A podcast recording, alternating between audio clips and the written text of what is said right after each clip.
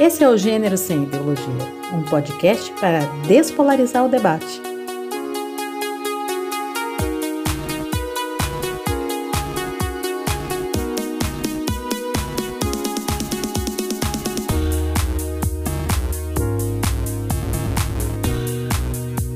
Oi, pessoal! Como vocês estão? Espero que todas, todes e todos estejam super, super bem, porque hoje vai ser o quê? Vai ser o quê? Vai ser babado. Não é, Laricinha? Em nome do Pai, do Filho e do Espírito Santo. Amém. Eita, peraí. Acho que eu já ouvi isso antes. Ah, foi exatamente essa frase que deu início ao nosso episódio sobre religião, né?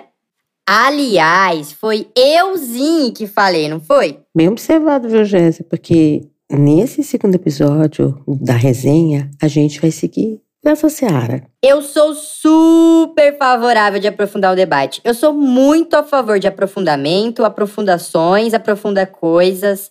Até porque o episódio passado, Deus, Bíblia e gênero, isso combina, traz um tema realmente bastante complexo que ainda dá brecha para muita, muita conversa e também muitas dúvidas. Pois é. Quantas vezes a gente não ouviu essa famosa tríade na vida, né? Pai, Filho, Espírito Santo, e especialmente dentro de contextos conservadores e moralizantes, que tentam depreciar, difamar, controlar a forma da gente ser, né, das práticas de vida de pessoas, e não como um, uma bênção, isso, especialmente quando as pessoas são, em alguma medida, desviantes da lógica hegemônica e cis heterossexual da nossa sociedade, né? Essa tríade, muitas vezes, se apresenta como peso, como regulação e até como ameaça. Pois é, Jéssica. Isso aí, meu, é super, super. A violência contra pessoas racializadas, pessoas LGBTQIAP+, é, ela não vem de hoje, né? Como muita gente sabe, é algo que já vem de tempos atrás e que está, inclusive, fundamentado pelo Estado e por instituições é, nos mais diversos países. O Brasil, infelizmente, não fica de fora, né? Mas tem algo que, de forma muitíssimo recorrente, tenta embasar e justificar essa violência, respaldar o ódio e opressão sofrido pelas pessoas, que é buscar interpretações na Bíblia que caibam na sua moralidade, né? E muitas vezes um catolicismo mais, vamos dizer, conservador, mas também que se fez hegemônico, reitera essas, é, essas pregações, né? E, e hoje nós temos outras, outras vertentes religiosas cristãs que têm se mostrado também bastante avessas à diversidade, talvez para muitos que estão aqui ouvindo a gente, para muitas pessoas que estão aqui ouvindo a gente, já tenho também escutado aquela famosa e clássica citação da Bíblia tirada do livro do Levítico, né, que afirma que um homem, abre aspas, se deitar com outro homem é abominação. Isso é conhecido e muitas vezes usado para atacar pessoas LGBT que IAP+, né, e é uma sentença que parece é, límpida, né, que prova que A mais B, que Deus, Cristo, a religião como um todo, são contrárias às diversas formas de ser, estar e amar, né? Mas a gente também vê na Bíblia que todas e todos, todos, somos filhos de Deus e que Ele nos ama, né? Então, será mesmo que só uma interpretação é possível, né? Sempre a mais conservadora? Será que só existe uma única é, visada para relação?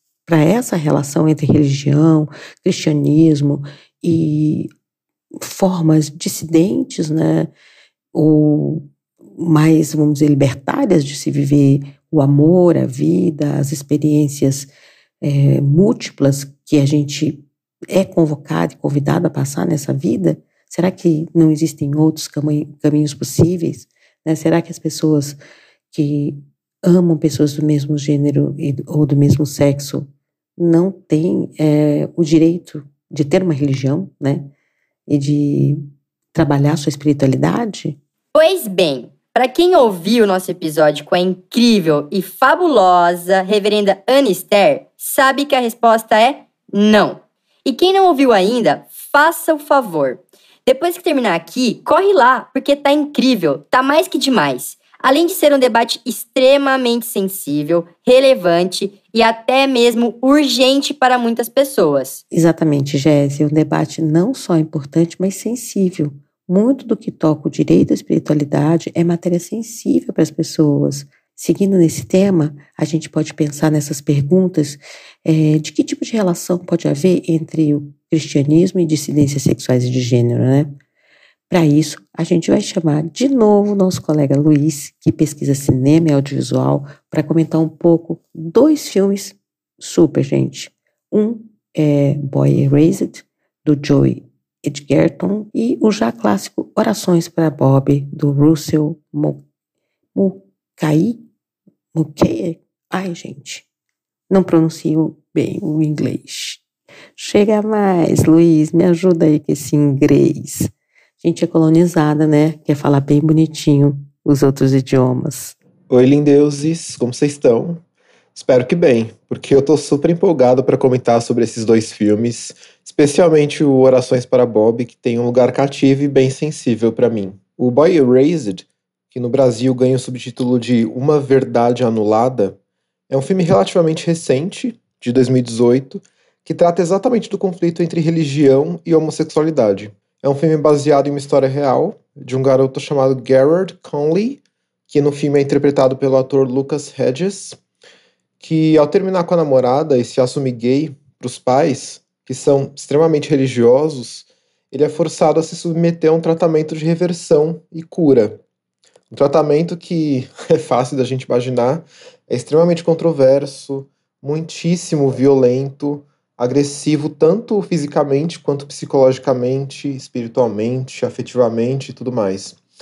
Em suma, o protagonista passa por situações terríveis durante o suposto tratamento, que supostamente serviria para fazer dele um homem hétero, para que ele se curasse da doença da homossexualidade, entre aspas.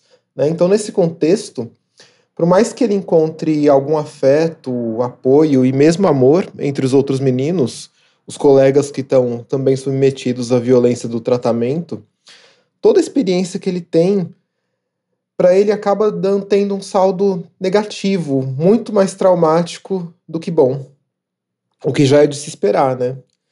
E o mais interessante e importante de um ponto de vista político e social é que esse filme serve de denúncia no próprio trailer de divulgação do filme, a gente vê, em letras garrafais, a mensagem: 77 mil pessoas estão atualmente em terapia de conversão nos Estados Unidos. O que é um dado real e bastante alarmante, bastante preocupante, de como existem milhares de pessoas que sofrem diariamente e de forma assistida e até mesmo institucionalizada violências e humilhações que prometem curar alguma suposta doença sexual ou doença de orientação sexual, que a gente sabe que é um absurdo, como se houvesse algo para ser curado. E depois de passar por coisas terríveis, o personagem finalmente sensibiliza a mãe, que no filme é vivida pela Nicole Kidman, né? O pai, que é um pastor evangélico bem rude, vivido pelo Russell Crowe, extremamente religioso e severo, fica mais resistente a essa aproximação.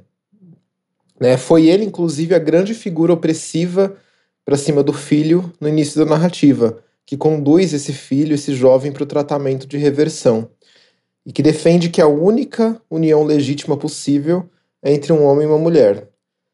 Contudo, porém, entretanto, aqui vai um sutil spoiler, Lá pro finalzinho, o Gerard, o personagem do jovem, consegue se reaproximar desse pai. E os pais dele se abrem, de alguma forma, pro filho deles como ele realmente é, um homem gay. E eis que o filme termina com uma mensagem positiva, otimista, conforme o Gerard escreve sobre a sua experiência, publica essa história e se torna um militante das causas LGBTQIAP+. Então, assim, esse filme, essa história, que, reiterando aqui, é real, baseada em fatos reais, é bastante pesada, violenta, opressiva, mas também sinaliza coisas bonitas pra gente ao final. sinaliza algum tipo de luz para que essas 77 mil pessoas e outras tantas mais no mundo que sofrem com os supostos tratamentos de cura possam ser vistas, possam ser ouvidas, possam talvez até ser resgatadas. Então há potência nisso. E uma potência de redenção também. Especialmente quando a gente pensa na outra história real que a gente traz aqui, que é a do filme Orações para Bob. Esse filme, que já é um pouco mais antigo, de 2009, é bastante citado e já se tornou uma espécie de clássico quando o tema é religião e homossexualidade. Como o filme anterior, ele também traz uma nada sutil chute no estômago. As narrativas, inclusive, têm uma premissa muito parecida. Meninos jovens que se descobrem gays e saem do armário para a família, que é sempre muito conservadora, muito religiosa e muito opressiva. Nesse filme, entretanto, a gente tem um enfoque muito grande na figura da mãe, a personagem Mary, que aqui é vivida pela atriz Sigourney Weaver. É uma mulher extremamente religiosa e uma ávida leitora da Bíblia, que sempre interpreta de forma mais fundamentalista possível o texto.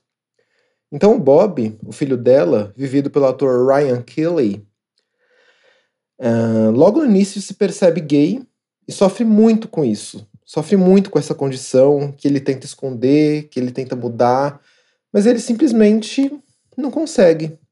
E eis que a família fica sabendo.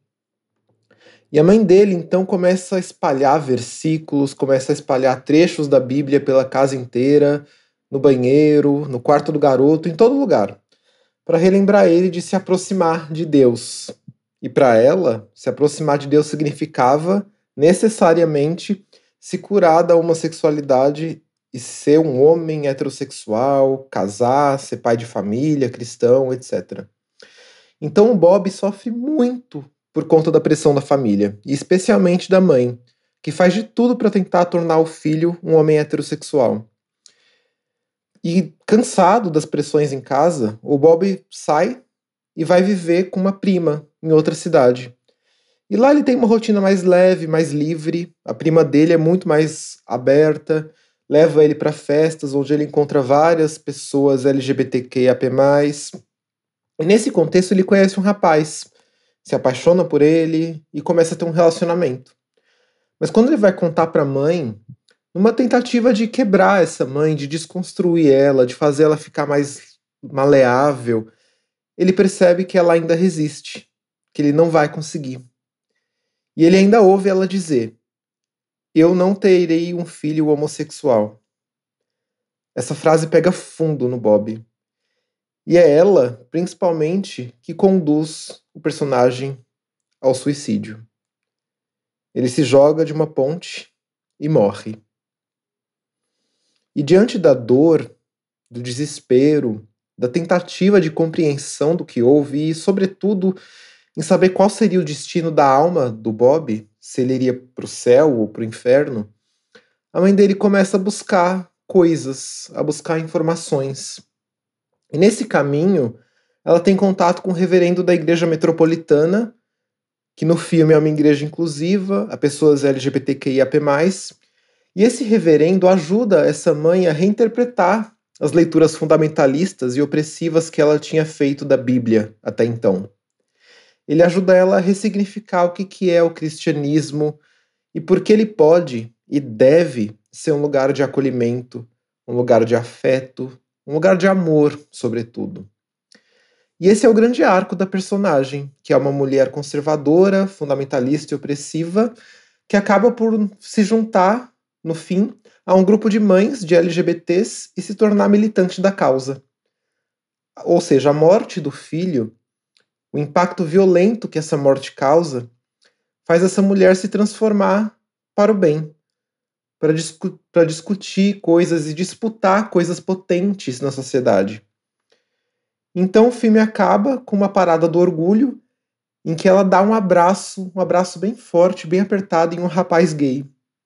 O mesmo abraço que ela, infelizmente, não foi capaz de dar no Bob, no próprio filho. Esse é um filme, de certa forma, sobre redenção. Mas importante dizer também sobre como construir outras formas de religiosidade, formas que sejam acolhedoras, formas nas quais pessoas dissidentes de gênero, sexualidade sejam bem-vindas, possam partilhar, possam se engajar de alguma forma.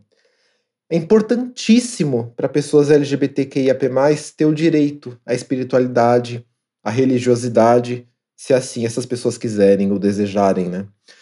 Mas esse direito fica realmente muito difícil de exercer quando as religiões, sobretudo as religiões hegemônicas, o cristianismo hegemônico, oprimem tanto e continuamente essas identidades e esses sujeitos. E essa opressão que alimenta a seguinte questão: como é que alguém LGBTQIA+ pode ser cristão se Cristo não quer que essas pessoas existam? Essa é uma questão bem justa até.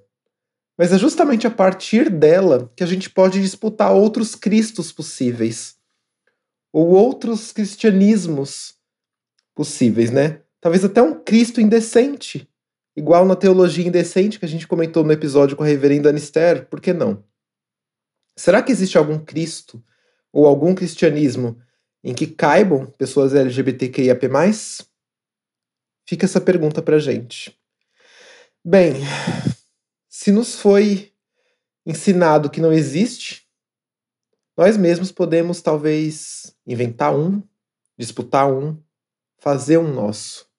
Enfim, ambos os filmes trazem pontos de vista bem relevantes para essa temática, como a gente viu, os dois filmes são extremamente duros, pesados, tristes, mas trazem uma coisa positiva ao final. Talvez um senso de esperança no meio de tanta coisa ruim, de tanta violência, de tanta opressão. O personagem do Gerard, do Boy Erased, termina o filme vivo, bem, saudável, com uma carreira promissora. De certa forma, ele redime, de um jeito poético, a morte do Bob de orações para Bob. É como se o Bob pudesse viver através dele, através do sucesso dele. Bem, gente, esse foi nosso episódio de resenha de hoje, trazendo esses dois filmes que merecem demais ser assistidos, debatidos, apresentados pelas nossas mães, nossos pais, nossos amigos e toda e qualquer pessoa religiosa que seja conservadora e que acredite que pessoas LGBTQIAP+, deveriam ser curadas ou não deveriam existir. A gente pode dar uma forcinha para essas pessoas que pensam assim para mudar, para terem outro olhar sobre o mundo.